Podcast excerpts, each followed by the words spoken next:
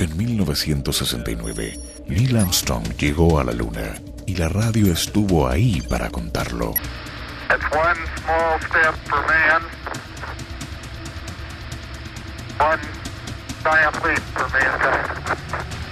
El año 2020, el hombre conquistará el planeta Marte y la radio estará ahí para transmitirlo.